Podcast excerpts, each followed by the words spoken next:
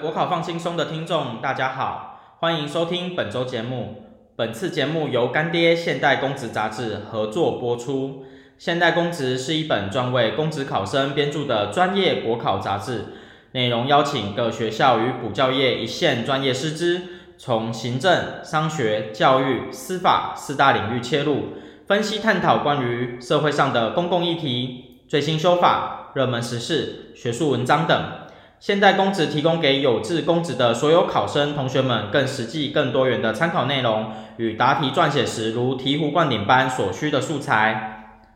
本期收听的听众有机会免费获得老师专为现代公职第八十一期录制的 Podcast，详细活动方式与获取办法，请参考下方资讯栏。接下来，让我们开始本周的节目吧。好。那第一个呢，要跟大家讲的就是考过的题目，它会再考。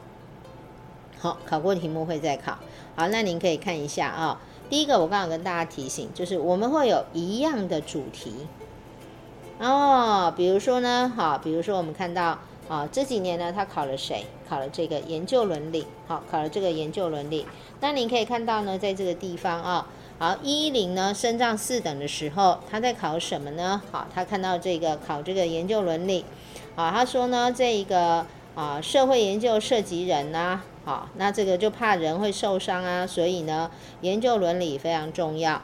那这边他就提到，就是说，哎，质性研究，特别是实地调查，好，除了一般研究伦理之外，还包括了匿名啦、隐私权的保护啦，好，还有这个自愿。参与还有不伤害研究者需要关注的伦理议题有哪些？啊、哦，请列举五项。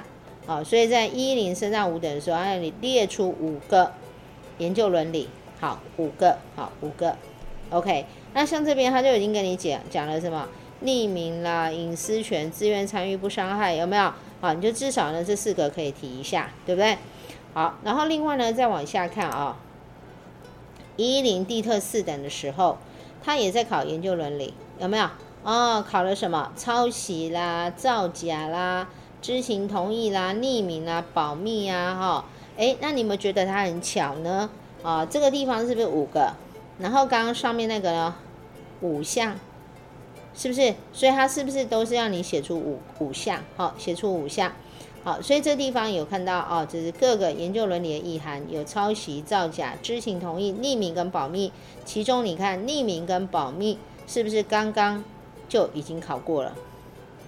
好，一模一样的就匿名，看到了吗？好，那为什么保密？因为有时候涉及到什么隐私权，好，隐私权的一个保护。好，所以你看一零升上四等考，地特四等再考，对不对？好，好，然后呢，另外。你看，又来了，一一零的地特三等，它还是考匿名跟保密，对不对？哦，所以你连三题都在考匿名保密，都是呢同一个年度的考题啊。他就跟你讲，哎，这个匿名保密为什么很重要呢？啊，对一些受污名化群体来讲很重要啊。为什么呢？因为呢，很怕身份曝光遭受到一些困扰，有没有？哦，所以呢，这个就是在讲这个匿名跟保密，哈、匿名跟保密。所以你看，这是不是同同样考哪一个范围的一个主题？就是研究伦理，好、就是针对这个研究伦理在考，啊、研究伦理。好，然后另外呢，您再看一下，啊、那么这个知情同意，你看一零八年也考过啊，对不对？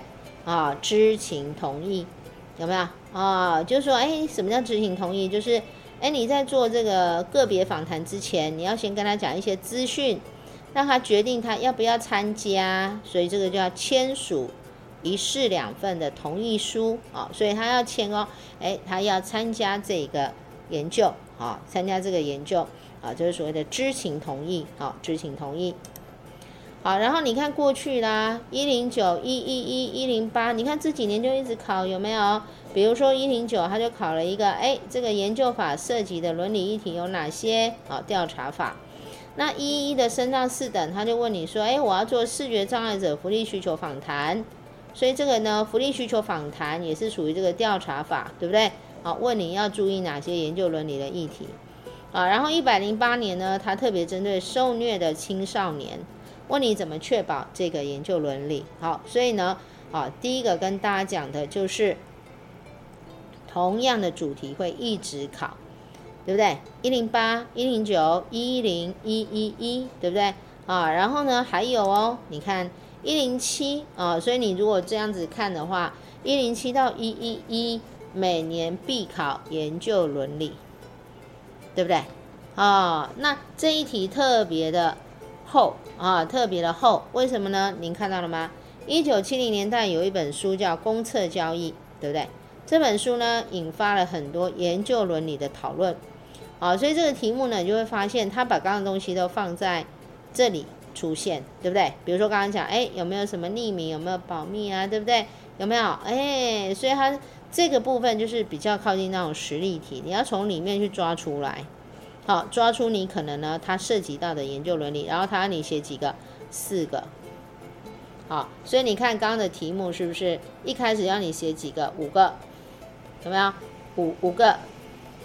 啊，这个呢五个名词解释，对不对？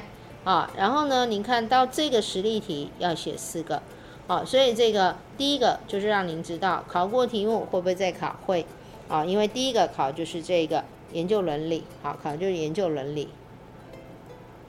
好，然后再来呢，哈，各位看到第二个，第二个叫一模一样的题目，啊，一模一样哦，一模一样的题目，对不对？啊，那哪里一模一样？我们看到。啊，这里一百零八年、一百零六年都在考可信任性直性研究哦，啊，都是直性研究，都是直性研究，提出了可信任性、可转换性、可靠性，有没有？这里也是啊，确实性、可转换性、可靠性跟可确认性，你看是不是一样？好，那这个就是一模一样的题目，所以啊，考过会再考。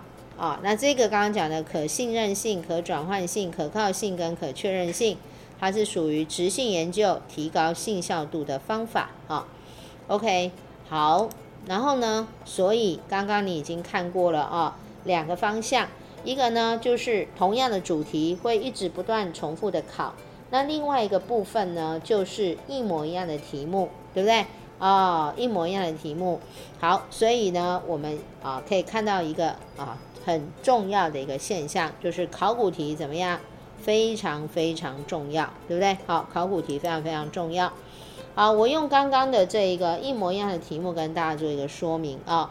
那我今天如果在这个考古题里面呢，看到了刚刚啊一零六也考，一零八也考这种一模一样的题目，那我今天在准备上我就要做一件事情哈，因为它这个面向叫直性研究的信效度。所以这个时候我们要做一个全面的延伸，就是说，念这个考古题不是他考 A 就念 A 啊，你要把跟 A 有关的全部都念起来，这个叫做全面延伸，好，叫全面延伸。好，那第一个呢，各位看一下啊，他说，直性研究受批评之处是它的信度跟什么？跟效度的问题，有没有看好？信度跟效度问题，所以你看，直性研究的信度就有三个，好，你就要去念一下啊，有狂想信度啦，有历史信度、同步信度，然后呢，这个直性研究的效度也同样有三个，有看到吗？啊，有明显效度、信效度跟理论效度，好，然后呢，啊，你就可以知道哦，那提高信效度的方法就是有刚刚讲的。可信任性、可转换性跟可靠性啊，然后呢啊，后来考试有问你说，哎，怎么样提高质性研究的这个啊严谨度呢？那就可能有这六个做法，包括延长摄入啦，哈，三角测量、同侪听取报告跟支持，还有负面的个案分析啊，成员检核跟这个审核啊，这六个方法。好，所以我今天呢，虽然它只有考以这个。你这页这个页面来看的话，它只有考第二个，但是我要从一到三全部都做一个整理，这样会吗？就全部都要把它念起来，全部都要很熟。好，好，然后再来第二个概念就是说，根据刚刚看的这个考古题啊，其实呢，啊，我们在针对这一个信赖质质化研究的这个信赖程度啊，它主要是呢有四个。好，四个面向，好，评估这四个面向。那第一个面向就是所谓的一个真实性，好，所谓的一个真实性啊。那主要是这个呢，我们刚刚考试的这个学者啊，他有特别提到，就是呃，我们今天哈，针对质性研究的一个啊信赖度，就是你到底可不可以相信啊，值得读者信赖的程度啊，会根据这四个面向来看，叫做真实性、应用性、一致性跟中立性，好，跟中立性。好，那这个地方你就要从这个量化跟质化呢去对称理解。为什么？因为通常我们做的都是量化研究啊。那你你从量化里面去看，那质化它怎么做？好，那这个就是你今天在念质性研究性效度的时候，你还是要做一个全面延伸啊。比如说呢，我们今天看一下这个真实真实性。那这真实性呢，比如说。我今天要看就是这个量化有没有真实性，是不是真的啊？这样是不是真的？那量化看是不是真的，就是说呢，啊，哎，它的一个啊评估，他说，哎，要控制不相关的变项可能对于研究结果产生的影响。好，所以这一个呃量化在针对真实性的部分，其实就是说，今天一变相所有的变化是不是都来自自变相的一个操控？所以我今天就要把可能是没有关系的变相呢，它会不会造成影响？你有没有控制住它？如果你控制的控制的好，那它的真实性就越高。那以直化来讲，怎么知道它的真实性呢？啊，或者是我们讲的这个确实性啊，主要就是针对研究有没有充分的一个适当的呈现研究者参与啊，对这个实体的多元观点。好，所以也就是说，今天呢，我们的这个质化看的就是什么？就是研究者收集资料的真实程度啊，这涉及到就是所谓的可信度，可信度。啊、量化，如果说它有真的哦，有收集到真的哦，那这个就是它内在效度高不高的问题。然后再来呢，就是应用性。那如果以量化角度来讲的话，我我这个研究对了。测对了，这叫真实性，就是内在效度高。然后呢，应用性就是说我推到别人身上也准吗？有没有？推到别人身上准不准？这叫外在效度啊，这叫外在效度。好，然后另外呢，在质化研究这个地方，那质化研究怎么看这个应用性呢？啊，它最主要就是它主要讲的是一种迁移性的概念。什么叫迁移性呢？哈？这边他有提到，就是说，研究所收集的资料对别人研究对象的感受经验，可以有效转换成文字的陈述，有没有？就是所谓的一个迁移性啊，就是呢，你有没有呢？很明显的把这一个感受跟经验转换成文字，好，转换成文字，啊，所以通常这一个迁移性是谁？是我们的这个读者，哈，来看。那另外一个就是。针对这个一致性，哈，一致性，一致性呢，在我们的量化里面叫信度，对不对？就是不管怎么测，结果都一样，这个叫一致性。然后这个质化的部分呢，强调是一个可靠性，好，可靠性。研究者怎么运用有效的资料收集策略，收集到可靠的一个资料，好，可靠的资料。好，那这个就是呢，在质化，好，质化就会会在乎说，哎，你是用。什么样的方法？哦，什么样的方法？好，所以它是寻求方法来发现跟解释啊，造成这些不稳定的一个因素啊，它来解释啊，怎么用啊，如何运用？那再来呢？这个直化量化对信赖程度的评估，第四个叫中立性。那所谓的中立性呢，在量化来讲叫做客观啊，就是说，哎，我这个资料收集过程。不会受到个人主观的影响，好，不会受到个人主观影响。那从直化的角度来看，强调是一个可确认性，了解吧？好，是一个可确认性。那这个可确认性呢，这边提到就是呢，啊，在直化啊，它的重心在研究伦理的一个重建，啊，研究伦理的重建，啊，从研究伦理的重建呢，从这个。研究过程里面来获得呢，值得信赖的一个资料，好，信赖的一个资料，哦，所以呢，其实在这个质化研究啊，没有办法中立，你知道吗？因为这是量化才有可能去中立，才会所谓的客观。所以在质化研究强调的是研究者跟参与者之间互动影响，然后来承认社会文化的因素是值得探讨的问题，好，值得探讨的问题。好，那这个就是我们提到呢，我今天念的这个质化，那我就要这个往下延伸哈，延伸去看啊，整个的一个直化量化对信赖程度的一个评估的一个啊，它的一个取向啊，它的一个取向。好，然后再来呢，好，我们还要延伸哦，延伸什么呢？就是我们今天直化看完了信效度，啊，你就还要再念一下啊，我们量化的信效度，啊，量化的信效度。